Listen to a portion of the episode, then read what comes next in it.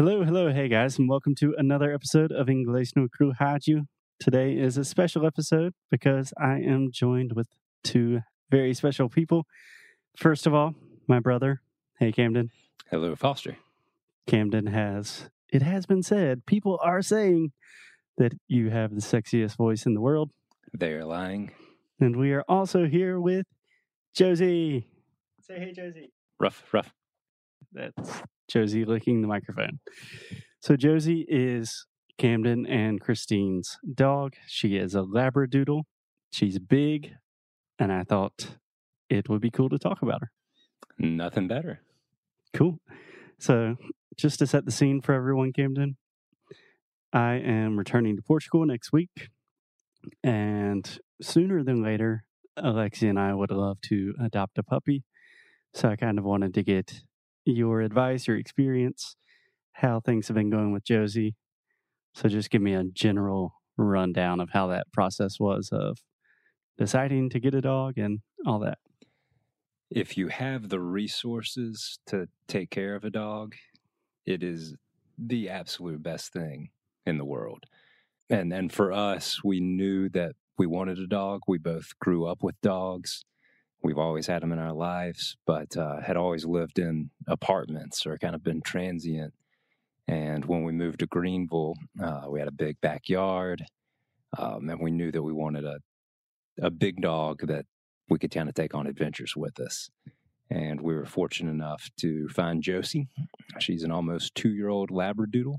Um, Can you explain what a Labradoodle is and why you chose to get a Labradoodle? Of course. So a, a Labradoodle is a, a wonderful freak of nature, man-made cross between a Labrador Retriever and a poodle. The unusual thing about them is that they are hypoallergenic, Mhm. which means that they uh, do not shed allergens. And my wife Christine is very allergic to dog hair, so she was never able to have anything but very short-haired dogs growing up. Yeah. And- Christine also grew up with a wiener dog, just like Alexia. As She did. She did. Um, but with Josie, she is 75% poodle and doesn't shed at all. So she's a 60 pound fluffy thing. And, you know, with a, with Christine, who's never been able to spend time with a big fluffy dog, you know, now she has one that follows her around 24 hours a day and, and sleeps in between us in bed and um, has just been, you know, our best friend in the world for these last two years. Yeah.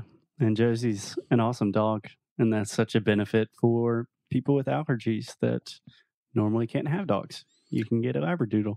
No doubt, and and they are just the sweetest disposition, you know, of a dog. At, at the same time, they have such a tremendous reserve of energy that needs to be burned off every single day. So, one of us is walking her a couple miles each and every day, um, throwing the ball with her as much as possible. I know you and I just got finished with maybe a four mile hike in the 90 degree weather, and she's still running around like yeah. a We bat of just walked seven kilometers with her and she is still ready to go. I would say her disposition is, it reminds me a lot of a retriever. Like, Absolutely, yeah. Very happy and goofy and eager to please, and um, you know, never she never gets cross or moody like some little dogs or plenty of cats. get. Yeah. Can you think of something maybe when Josie was younger? Like what was something that surprised you that maybe people don't tell you when you're first getting a dog? Yeah, so at the puppy stage, I'm, I'm sure it's the same way with children. You, you don't recognize that they're utterly helpless with without you. So you know, you the earliest you can normally get a puppy in America is Hold up. What you got? Hey, Jesse, Jesse, Jesse, place, Jesse. Quick technical difficulties. Josie trying to eat some of my mom's stuff. Now she's on the bed and she's going to sit there like a good girl. Still rambunctious at two years old, and we're we're still teaching this fairly young dog new tricks. Um, Yeah, so you were saying when she was a puppy that she's utterly helpless and Yeah, so I mean, you, you don't recognize when when you get a puppy at six or eight weeks that you know they have to go outside to use the bathroom every two hours. You know, and that that applies to the middle of the night as well. So, you know, we're going to bed and set an alarm for one a.m. and three a.m. and five a.m. And if you don't, you know, they're gonna um, have some accidents indoors and there's a lot of training that goes in so very early in their life that is necessary um, to raise a good, healthy, happy dog. And uh, you know that that burden is on you as an owner. It's extremely satisfying, but at the same time can be frustrating and make Yeah. for some tireless, you know, days. Yeah, that's something that Alexi and I talk about a lot is don't get a dog unless you are really ready to take care of a dog, both Uh, financially and emotionally. 100%. What about what are some things that have maybe not surprised you, but just some of the benefits of having a dog around?